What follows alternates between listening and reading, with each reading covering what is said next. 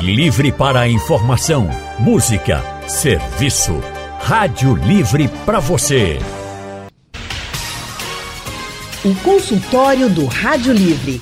Faça a sua consulta pelo telefone 3421 3148. Na internet www.radiojornal.com.br. O consultório do Rádio Livre hoje vai falar sobre plantas medicinais. Sabe quando você tinha um problema aí na sua infância e sua avó sempre tinha um chazinho que resolvia tudo, uma receita muito legal para todos os seus problemas? Pois é, as plantas medicinais são mesmo eficientes. É uma sabedoria antiga, mas que vem sempre crescendo bastante, só cresce na verdade. E para te ajudar a entender mais sobre o poder das plantas medicinais, nós convidamos aqui a nutricionista Yara Lima. Ela tem especialização em nutrição clínica, esportiva, fitoterapia, gestão hospitalar e é mestre em ciências farmacêuticas. O Yara também é docente da UniFPV. O Yara, boa tarde, seja muito bem-vinda ao nosso consultório. Boa tarde, Anne, boa tarde a todos. É um prazer estar participando do programa. Prazer todo nosso em recebê-la aqui. Nosso outro convidado é o farmacêutico Leandro Medeiros, que todo mundo né, conhece aqui com a gente, nosso grande parceiro. Professor Leandro é doutorando em assistência farmacêutica pela Universidade Federal do Rio Grande do Sul, professor, pesquisador, coordenador do curso de farmácia da Universidade Católica aqui de Pernambuco, membro do grupo técnico de suplementos alimentares pelo Conselho Federal de Farmácia e também está aqui com a gente. Boa tarde, professor Leandro Medeiros. Seja também muito bem-vindo. Oi, Anne, boa tarde para você, aos ouvintes da Rádio Jornal. Boa tarde, Yara. Simbora para mais um bate-papo sobre plantas, né? Simbora, simbora. Gente, se você gosta de plantas medicinais, quer aprender mais, quer trazer alguma receita que você usa na sua casa, enfim, quer participar do consultório, tem dúvidas, tem perguntas, manda aí pelo nosso WhatsApp. 99147 8520 é o número do WhatsApp da Rádio Jornal para você participar com a gente. A gente fala muito de planta, planta medicinal, e muita gente acha que toda planta, por exemplo, ela é medicinal, mas nem toda planta é medicinal. Então, professor Leandro, comece com o senhor explicando o que, que faz de uma planta ser considerada uma planta medicinal? Bom, ela é medicinal quando ela tem na sua composição substâncias que têm um potencial para provocar algum benefício em saúde quando se está é, doente, né, digamos assim. É, a gente pode dividir da seguinte maneira, né? As plantas elas podem ser alimentícias quando elas têm algum valor nutricional, elas podem ser medicinais quando tem é, quando elas produzem algumas substâncias que vão modificar o funcionamento do nosso corpo, mas visando a recuperação da saúde, a prevenção de doenças. Mas elas também podem ser tóxicas, né? Tem plantas que têm alguns componentes que, quando utilizados sob certas condições, podem acabar levando apenas ao dano à saúde. E tem plantas que são ornamentais, tem plantas que servem para uma série de coisas, né? Aplicação na indústria texto, enfim. E é, as medicinais são aquelas que elas têm alguma potencialidade para como disse, prevenir doenças e também para recuperar a saúde quando o indivíduo ele já, já está doente. O que faz com que elas sejam medicinais é um grupo de substâncias que nós chamamos de metabólitos secundários. E aí, eu vou dar alguns nomes aqui só para ilustrar. Claro. A gente fala de polifenóis, fala de alcaloides, fala de terpenos, é, compostos organosulfurados, enfim. E que é, nós podemos obter de uma forma simples, até fazendo um chazinho em casa, né? Mas a indústria farmacêutica ela utiliza essas plantas também para a produção de medicamentos. Então tem medicamentos que são feitos à base de plantas. Agora tem que ser um processo que tecnicamente seja viável, né? tem que ser uma coisa bem planejada para a gente ter a primeira coisa que norteia o que a gente chama de uso racional de medicamentos, que é a qualidade. Então é, a gente tem uma série de medicamentos hoje que já estão disponíveis no mercado brasileiro contendo como princípios ativos os, as plantas, né, derivados de plantas, os extratos, enfim.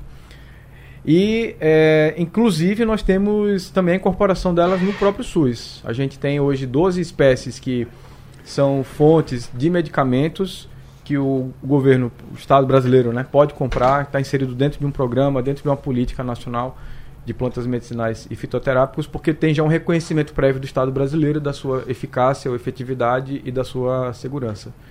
Então, as plantas. É, e, então, são 55 mil plantas que a gente sabe que existem, mas a gente conhece muito pouco. Assim, estima alguns autores falam 1%, outros falam 5% é, de, da, da, gente conhecer realmente o que elas têm a oferecer, né? E é por isso que é muito importante a gente continuar pesquisando, porque tem muita coisa ainda para ser desbravada, explorada, é, compreendida, né? E quem sabe sanar problemas, doenças que até hoje não tem uma, uma solução clara, né? E que podem estar, tá, a solução pode estar nas plantas e a gente ainda não sabe, né? Perfeito. É, gente, as plantas medicinais têm muito poder mesmo. Inclusive o Iara tem um estudo falando né, sobre o poder das plantas medicinais para prevenir envelhecimento, é isso mesmo? Isso, isso mesmo. É, foi a minha dissertação no mestrado e aí o interesse surgiu justamente pelo aumento né, da população idosa é, nos últimos anos. Né, é, o próprio IBGE traz né, que em 2030 a gente praticamente vai ter dobrado o número de idosos na população. E óbvio que a planta não vai evitar o envelhecimento, mas como vai chegar esse envelhecimento? E a ideia seria diminuir né, os radicais livres, que é, é muito comum né, que aumentem a sua quantidade com o passar do tempo, com o envelhecimento, embora a gente tenha isso presente no nosso dia a dia, praticando atividade física, sendo exposto a xenobióticos, né, a poluição, mas o envelhecimento traz consigo também o aumento desses radicais livres. E aí a gente vai ter a disfunção, né, que a gente fala de mitocôndria, que é uma organela que a gente tem no organismo, e isso vai ocasionar é, doenças, né, principalmente as doenças degenerativas, que a gente tem falado tanto, que vem junto com o envelhecimento, como Alzheimer, Parkinson. E a ideia foi de fazer esse levantamento, de fazer esse estudo para avaliar a atividade antioxidante das plantas mais utilizadas né, no combate, digamos assim, ao envelhecimento. E que plantas são essas, Viera? É, fizemos estudo com a cúrcuma longa, com a rhodiola rosa e com o panax ginseng. É, dentre elas, a cúrcuma foi que teve o maior destaque né, no estudo que a gente realizou e é uma das que são mais utilizadas no dia a dia, né? Isso tanto na prática dentro da de farmácia, dentro de uma manipulação ou produto acabado, quanto no dia a dia na alimentação. Então, o temperinho ali com a cúrcuma. O temperinho, né? Mas aí a gente eu estava até discutindo com o professor Leandro é, que o, o, detalhe é de saber qual, qual a origem dessa cúrcuma, né? Porque normalmente a gente acha que é aquela cúrcuma que encontrou ali no mercado de um baixo custo, normalmente, que seria a verdadeira. Então a gente tem que avaliar de fato se é um açafrão verdadeiro da terra terra verdadeiro ou não, porque vai ter muita coisa ali falso ou misturado, né, para baratear o custo do produto e aí a gente não vai ter os compostos, né, fenólicos, os compostos bioativos, que é o que vai levar e promover a saúde aí ou trazer algum benefício, né, para a gente. Tem como saber, professor Leandro, se aquela cúrcuma ali é boa mesmo, a de verdade? Ah, essa é uma dificuldade que essa é uma pergunta muito é, muito interessante, mas ao mesmo tempo muito difícil de responder, porque a gente precisaria é, submeter aquele produto a testes em laboratório para a gente averiguar, olha, isso aqui realmente é açafrão da terra. Aí dentro desse açafrão é, a gente vai quantificar uma substância que interessa, que uhum. certamente foi o que o, Ara, o, que o, a, o Iara estudou, que foi a, a, curcumina, que é essa substância que tem os, os efeitos é, antioxidantes e anti-inflamatórios. Né? Tem outras substâncias, mas essa é a mais parecia mais importante mesmo. Então teria que quantificar né, para fazer algum teste de, de, identificação. E é muito comum, é, como ela falou, a gente ter contaminantes ou adulterantes que podem ser incluídos ali. É, para diluir, né, você bota um corante ali, porque é um produto alaranjado, vermelho, amarelado, né? Você pode botar um corante ali para mascarar, você pode colocar gengibre, que é uma planta da mesma família da cúrcuma, para e também tem um sabor levemente picante, né? Então, dá para fazer uma série de coisas ali para adulterar e baratear realmente o processo de produção. E aí, infelizmente, a, a, a regulamentação sanitária para alimentos, ela não exige que você tenha é, esses testes de identificação, é, é um pouco mais solto, né? Então, ok, se você está usando ali na, como um tempero, né, inserindo ali no contexto da alimentação, isso certamente, bom, talvez tenha alguma coisa, algum teor de curcumina, mas não dá por conta disso para você atribuir um efeito terapêutico. Você não vai tratar uma artrite reumatoide, uma osteoartrose, uma dor muscular por conta desse consumo, porque não dá nem para a gente é, é, ter a certeza de que tem realmente aquela substância. E outra, quando passa por um processo de cozimento, a gente também tem a perda. Né? Você botou tempero, mas o tempero ele está ali no, no, aquecimento e pode ser que tenha realmente uma, uma perda. Alguns compostos são mais estáveis do que outros, né? Na, na, com calor. Mas enfim, então não tem como a gente realmente atrelar ao, ao alimento essa, essa propriedade terapêutica. E a Anvisa é muito clara também em relação a isso. Então, Para tratar a doença, talvez seja melhor usar um produto natural que seja um medicamento. Aí sim, vendido de farmácia, registrado junto à Anvisa, com as suas especificações de qualidade bem estabelecidas. Tá certo. Nós estamos conversando com a Uyara Lima. Ela é nutricionista e mestre em ciências farmacêuticas e também com o farmacêutico doutorando em assistência farmacêutica, professor Leandro Medeiros. Uyara, você estava falando, ainda continuando um pouco sobre a cúrcuma, e você falando desse seu estudo. E qual foi a conclusão, assim, de fato, uma pessoa que consome uma, o açafrão da terra verdadeiro com frequência, ele pode ter maiores benefícios ao longo da vida, seria isso? Isso. A ideia do estudo foi justamente comprovar a atividade antioxidante, que iria promover a redução desse radical livre, é, que o envelhecimento vai estar, tá, que está atrelado ao envelhecimento. E de fato a gente avaliou métodos que são consolidados na literatura e a, o, a cúrcuma ela demonstrou essa característica de ter realmente esse poder antioxidante. Então, de fato, iria contribuir, iria beneficiar e assim como outras é, outros benefícios que ela também tem, que aí entre outros estudos, outras análises que foram desenvolvidas, a gente consegue identificar o poder anti-inflamatório, antitumoral, dentre outros que ela também pode estar tá, é, trazendo aí para a população. E só exemplificando para quem está com a gente aqui no consultório, essa prevenção do envelhecimento seriam mais as doenças relacionadas à, à, idade, por exemplo, Isso, né? à idade, exatamente. Então, doenças é, degenerativas, que é o que mais a gente tem estudado, é, considerando aí o aumento dessa população idosa, que é aí o Parkinson, o Alzheimer, cada vez mais cedo a gente tem é, se deparado com é, idosos, né, na verdade adultos, jovens, é, desenvolvendo né, alguma doença degenerativa. Hoje, com 60 anos, já tem alguns pacientes, né, é, alguns idosos, digamos assim, que é um idoso jovem, né, aquele que acabou de entrar, mas na população brasileira seria a partir de 65 anos esse idoso de fato, e já tendo aí um Parkinson né, é, desenvolvido ou um Alzheimer, ou alguma característica como é, esquecimento, né, dificuldade de memória, de concentração. Então, está bem relacionado com isso. Eu tenho ouvintes aqui participando conosco. A pergunta vai para o professor eh, Leandro Medeiros, é do Ricardo, do Ibura. Ele diz que o pai faz uso do chá da folha do melão São Caetano para tratamento da diabetes tipo 2 e da próstata. Aí pergunta se realmente serve, professor Leandro. Olha, nós temos alguns trabalhos que mostram o consumo do extrato da planta sendo interessante no controle do açúcar no sangue, né? Então, quem tem diabetes, isso é um tema importante. É, mas ainda são estudos muito preliminares, são estudos pequenos, são estudos que ainda têm algumas, algumas fragilidades e isso faz com que a gente não confirme rigorosamente, olha, ela é eficaz para o tratamento do diabetes. O que eu posso dizer é que o chá, ele também permite a, a extração dessa substância que, que ela tem, chamada de curcubitacina, que tem um, um benefício voltado para a diminuição da, da glicose, né, o açúcar no sangue. Então, eu diria que pode ajudar a manter uh, o controle do açúcar, mas isso não deve substituir um tratamento que foi prescrito por um médico, por exemplo, com metformina, né, certamente ele deve usar, não sei se já toma insulina, não sei se toma um outro medicamento, mas é, é importante dizer que chás, eles não podem substituir tratamentos convencionais no geral e eles podem ser utilizados como um complemento. Agora, se não interagirem com o medicamento, porque chá também interage com o medicamento. Chá, chá pode é, aumentar ou reduzir o efeito dos medicamentos. Isso é uma ideia geral e claro que a gente deve checar essas informações de forma individualizada, né?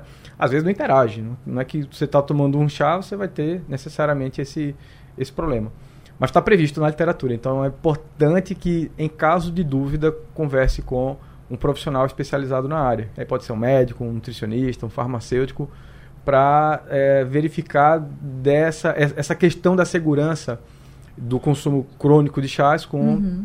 outros medicamentos. No caso da próstata, tem algum estudo que diga assim que. Eu te conheço. não, não vi à cabeça aqui nenhum trabalho sobre a planta é, a respeito disso e também seria bom saber, né, se é uma hiperplasia prostática, se é uma prostatite, enfim. Mas realmente eu, eu desconheço. Tem outras doenças que a gente tem assim estudos que digam não realmente essa planta ela tem um efeito positivo no, na diminuição de sintomas, enfim, ou no tratamento de, de outras doenças? Especialmente a, melão de São Caetano? Pode ser qualquer outra planta, mas ah, assim, não. que a gente tenha realmente estudos. Não, olha, a gente tem estudos hoje, já estudos mais densos, assim, que mostram que tal planta, ela realmente tem um efeito positivo sobre alguma patologia. Uhum. Tem, tem, tem, tem, e tanto que tem medicamentos que são aprovados para isso, né? Mas a própria, a, o próprio safrão da terra que a, que a Yara estudou é, foi muito investigado para vários tipos de doenças inflamatórias. Então, osteoartrose é um tipo, ou osteoartrite né, também, são sinônimos, é uma doença reumatológica que pode é, causar dores, né? assim como outras formas de artrite. É, e para essas duas situações ela foi bem estudada e realmente ela tem indicação terapêutica aprovada no Brasil para isso. Uma outra coisa também que está dentro do, do hall né, da, da, da, do açafrão é a, a esteatose hepática, né, que a gente chama de gordura no fígado. No fígado. Pois é, ela é muito, muito mais comum do que a gente né, imagina. A não alcoólica, né? A não alcoólica, exatamente.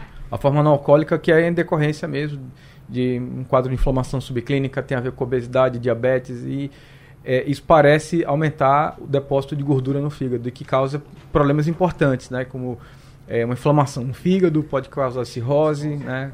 enfim.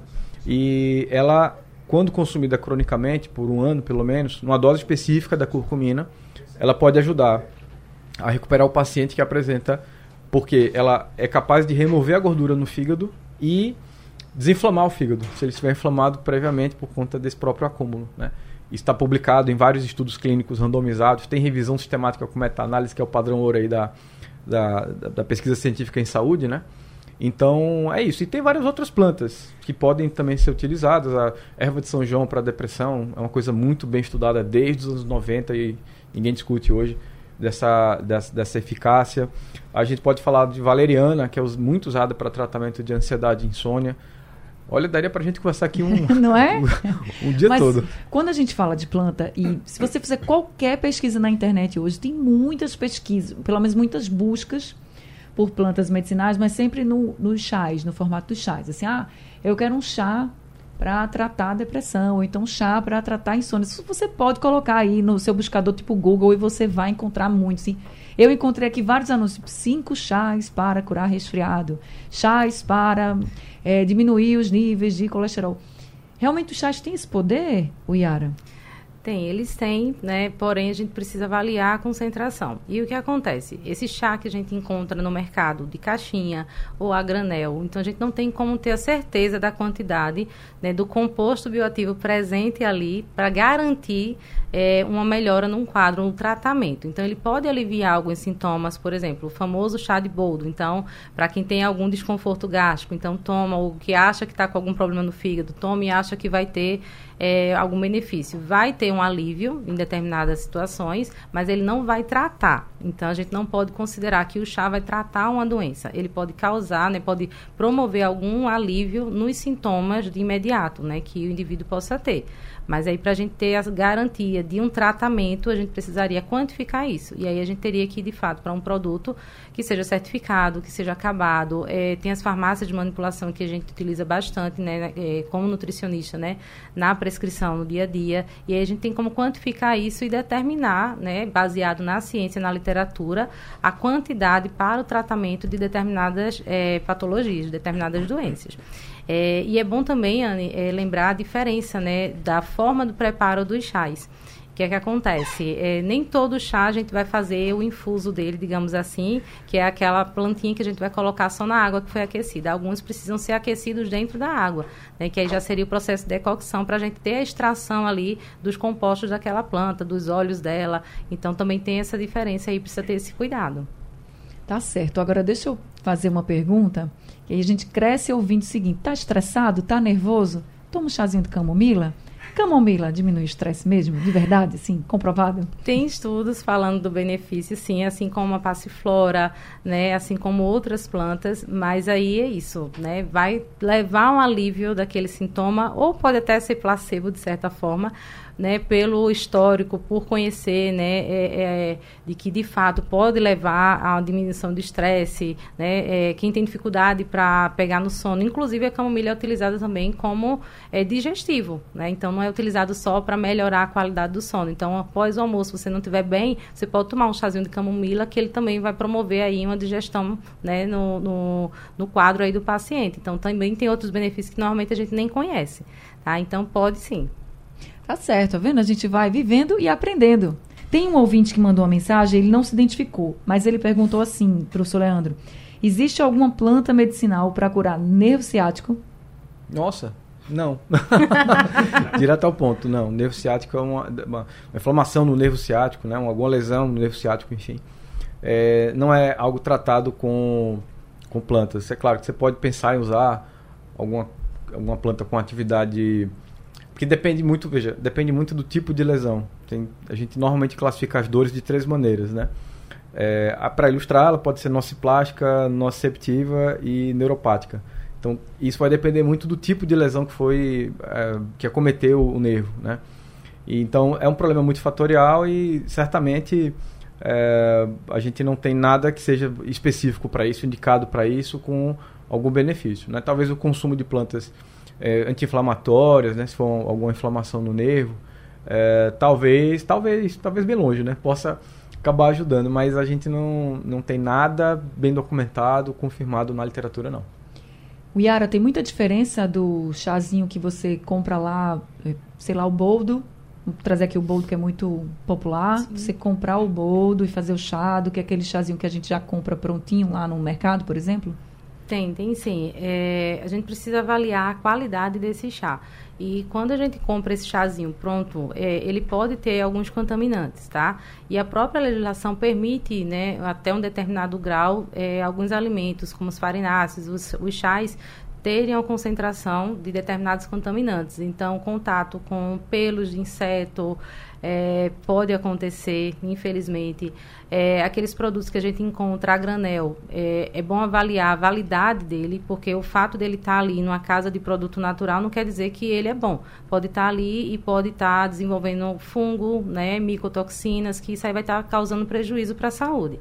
Então, a gente precisa, de fato, avaliar se vai ter a planta, né, ou se o empório ou o local onde a gente, de onde a gente está é, adquirindo esse produto tem uma qualidade, tem essa preocupação também. E esses acabados que a gente encontra também precisa avaliar muito é, esse perfil, porque pode sim ter alguma contaminação. E a gente está aqui falando muito sobre as plantas, muita gente utiliza muitas plantas no chá, né? Assim, como chá. E o professor Leandro falou também que existem os, os medicamentos fitoterápicos. E com as perguntas que estão chegando, assim, ah, tem alguma planta medicinal para tal problema de saúde?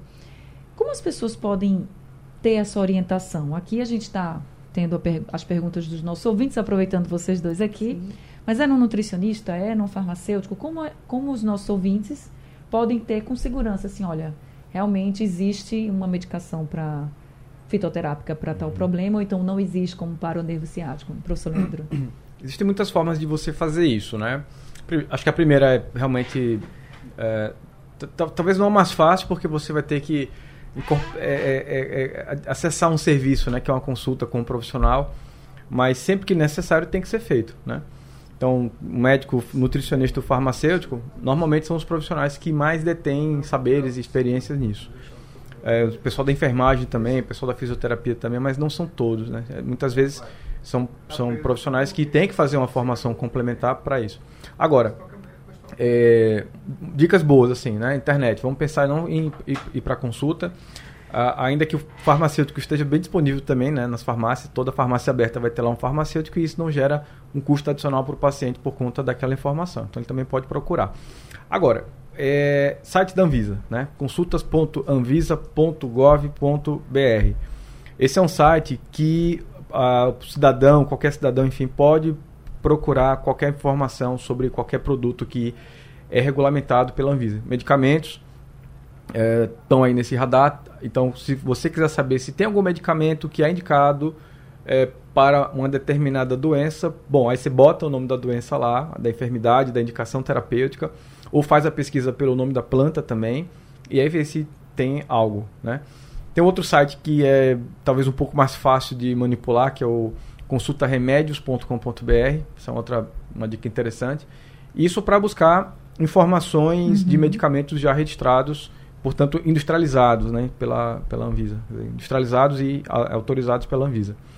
É, e eu recomendo, eu vou fazer agora uma contra-recomendação, que é de buscar informações em, é, por exemplo, no YouTube, TikTok, Instagram, enfim, de uh, pessoas que aparentemente ali tem sempre uma soluçãozinha mágica para um problema, porque muitas vezes nisso a gente encontra uma série de problemas de uso inadequado, inapropriado, potencialmente perigoso. É muito comum a gente ver, a gente recebe muita coisa, é, mandam lá no Instagram para analisar e aí quando vai ver, meu Deus, não pode usar essa planta porque ela é tóxica, não é, não é para usar isso. É, semana passada a gente lançou um vídeo no, no, Instagram falando exatamente sobre isso, de uma substância X ou Y. Então, é, eu recomendaria evitar. É, se o profissional for especializado em fitoterapia, se, né, aí, talvez valha a pena, mas é difícil de fazer esse filtro no momento. E se não for especializado, se for alguma influência, por exemplo, é olhar e dizer, não é esse o caminho. Melhor Ex eu ir para um, um especialista. Né? Exato. Né? Ter esse cuidado. Se né? for um profissional de saúde ali falando, é mais provável, né? a gente espera que seja uma pessoa idônea, que esteja lhe dando uma boa informação, né? Porque também tem isso, tem profissionais de saúde que infelizmente estão fazendo de serviço nas redes sociais. E a gente precisa alertar para isso também. Dá um exemplo de plantas tóxicas, já que o senhor tocou nesse assunto. Olha, vamos falar. Até a, a, toxicidade ela pode ser relativizada para algumas pessoas. Tem plantas, que, tem plantas que são estritamente tóxicas, né? É, a gente pega Comigo Ninguém Pode, por exemplo, que todo mundo conhece, porque tá uhum. ela está espalhada aqui pelos parques, né? Aqui na, no nosso território. Mas vamos pegar o aloe vera. Aloe vera babosa, todo mundo conhece dessa maneira. É, e muita gente usa babosa para cabelo, né? Pega aquela, aquele gelzinho do meio Sim. da folha e tal. Mas a borda da folha, ela tem uma substância que é chamada de aloína. E essa substância, ela estimula a atividade digestiva, mas de um jeito tal que vai provocar diarreia. Ela é um laxante muito potente. E para algumas pessoas que consomem alguns medicamentos, isso é muito perigoso. Né? Alguns medicamentos cardiotônicos, por exemplo, é, como digoxina, alguns medicamentos antipertensivos, por conta dessa diarreia, você pode não absorver o medicamento. E isso pode fazer mal à saúde. E um, um consumo, de certa forma, crônico pode acabar provocando também uh, uma, algum problema intestinal crônico então, é, não é para ser utilizada dessa maneira, né? É, claro, ela pode ser usada como uma substância, uma matéria-prima para produzir medicamentos, mas certamente é, não terá esse, esse, esse componente chamado de aloína, né? Agora, aquela, aquele gel né, que tem na babosa dá para usar tranquilamente. O pessoal usa no cabelo para caspa, dá, usa um monte dá. de e, coisa, e, né? E até, Anne, por uso oral, né? porque ele pode reduzir inflamações no aparelho digestivo, é, ele pode servir também como uma fonte de fibra para regular a função intestinal, mas a borda dela tem esse outro certo. problema. Quer dizer, não é pensar só na planta, mas é a parte da parte da planta que pode acabar provocando isso, sabe? O Yara, é, esses medicamentos fitoterápicos, eles têm menos efeitos colaterais? Não é que ele tenha menos efeito colateral, ele precisa ser prescrito por um profissional habilitado e aí vai ser determinado o período para o tratamento né, da, da patologia ou do que o paciente apresenta. Então, ele não vai poder consumir por tempo indeterminado. Então, tudo a gente precisa avaliar qual é a situação, qual é o problema e fazer o tratamento adequado certo? É, quando é, o professor Leandro falou da questão da toxicidade, também é bom ressaltar é, o cuidado que precisa ser feito em relação à prescrição para determinados ciclos de vida. Por exemplo, o gestante não pode estar consumindo fitoterápicos e plantas e chás aleatoriamente. Então, a maioria delas são contraindicadas. Então, precisa de fato ter a avaliação de um profissional habilitado que conheça né, a, a planta e possa ou não fazer a recomendação. Assim como para criança, também não tem tantos estudos para esse público e até mesmo algum paciente que tem alguma outra patologia, como paciente nefropata, que aí, é, trazendo agora também para o lado da nutrição, por exemplo, a carambola, para o paciente é, que tem problema renal, é extremamente tóxico, porque ele não consegue é, digamos assim, metabolizar uma toxina presente na carambola, que para a população saudável não tem nenhum problema. Mas aí, para esse paciente que tem alteração na, no rim, né, que ele faz hemodiálise ou está em tratamento conservador, digamos assim, que é aquele paciente que tem alteração renal, mas ainda não entrou em diálise, seria extremamente tóxico. Então, a gente precisa também alertar em relação a quem pode consumir.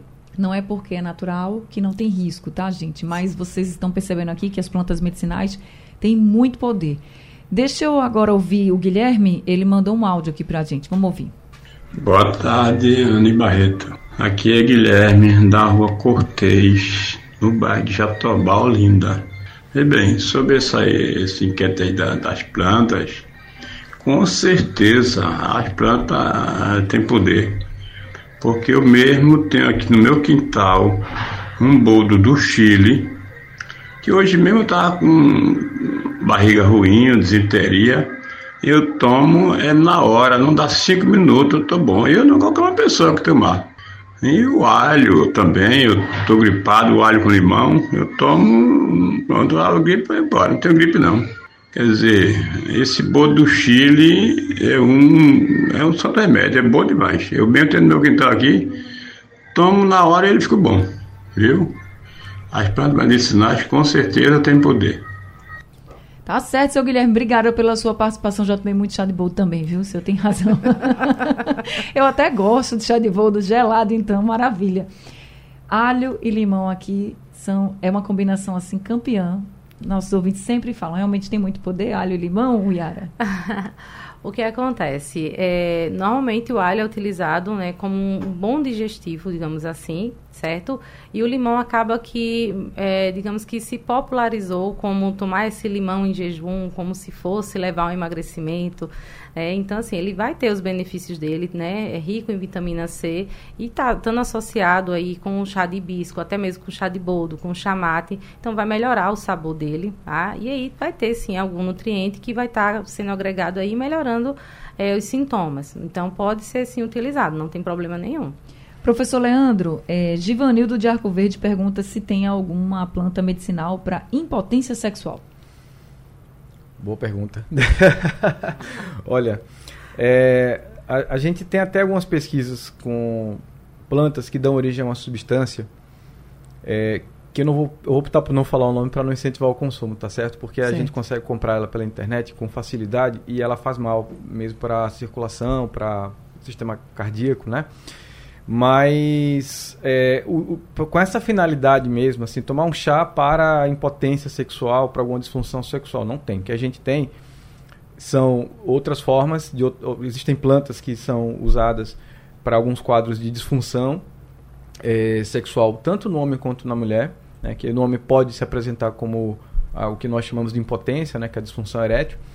É, tribulos terrestres, por exemplo, seria uma, um desses medicamentos que a gente encontra mas tem que pensar que é, a impotência sexual, a disfunção sexual não é apenas uma questão de natureza biológica, né? A gente tem que pensar nos outros determinantes, então sociais, familiares, né, de natureza psicológica, que vão influenciar muito sobre isso.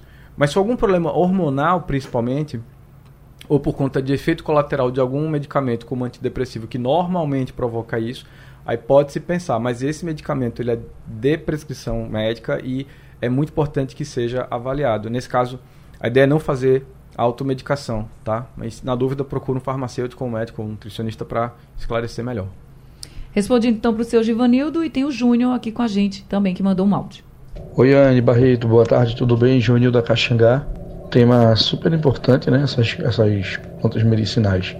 É, tem hora que o estômago realmente não, não funciona mais direito, nem ele começa a doer de tanto medicamento que a gente toma, né? Medicamento de farmácia.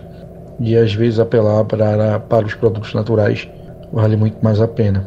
Aí eu pergunto, para caso como eu tive de trombose, ainda faço meu tratamento, qual planta medicinal eu poderia é, utilizar para uma cura e se essa planta que eu tomar, esse chá natural que eu tomar, ele iria inibir algum efeito dos medicamentos farmacêuticos que hoje eu já tomo.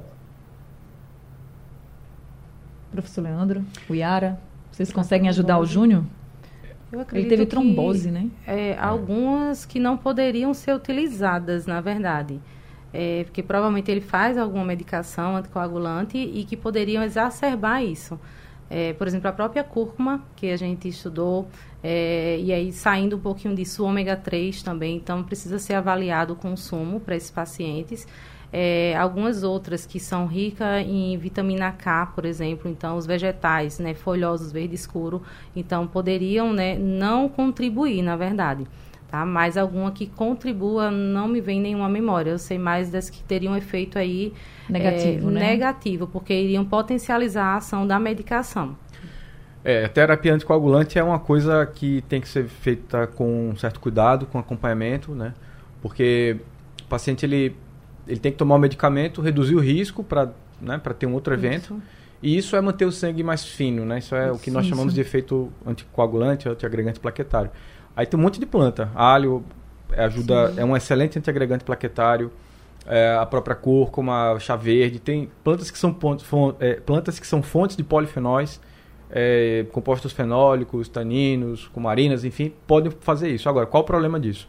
É como o Yara falou, é potencializar demais esse efeito e ter risco para pequenos sangramentos ou sangramentos mais importantes. Então, numa situação dessa, é, é melhor manter apenas o medicamento que foi prescrito pelo médico, fazer o acompanhamento das taxas para ver se anda tudo certo, né, acompanhar e é, usar eventualmente com muita parcimônia, mas nada que seja no sentido de ter um uso crônico visando reduzir o efeito, até mesmo tirar o medicamento para poder botar o chá. Isso aí realmente não é recomendado.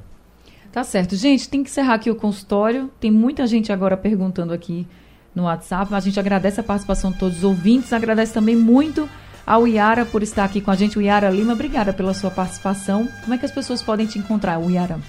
É, através do meu Instagram, o Yara Lima Nutri. É, até as dúvidas que ficaram aí a gente não conseguiu responder, podem estar encaminhando, vou estar procurando responder. Se eu não souber responder todas, vou consultar o professor Leandro, sem dúvida nenhuma, tá? Mas eu fico à disposição. Então, arroba o Iara O Yara Lima. Lima, Nutri, Nutri, né? Isso. Muito obrigada, viu, por esse Obrigada consultório. Professor Leandro, muito obrigada mais uma vez por mais um consultório. Como é que as pessoas podem me achar também? Prazer de novo estar aqui. Obrigado pelo convite, Anne. É, as pessoas podem me achar no Instagram também, no arroba Leandro Medeiros Professor. Estou disponível lá para trocar uma ideia. Obrigado. É isso, muito obrigada também a todos os nossos ouvintes. Consultório do Rádio Livre chegando ao fim, o Rádio Livre de hoje também. A produção foi de Gabriela Bento, trabalhos técnicos de Big Alves, Edilson Lima e Sandro Garrido. No apoio, Valmelo, a coordenação de jornalismo é de Vitor Tavares e a direção é de Mônica Carvalho. Sugestão ou comentário sobre o programa que você acaba de ouvir, envie para o nosso WhatsApp 99147 8520.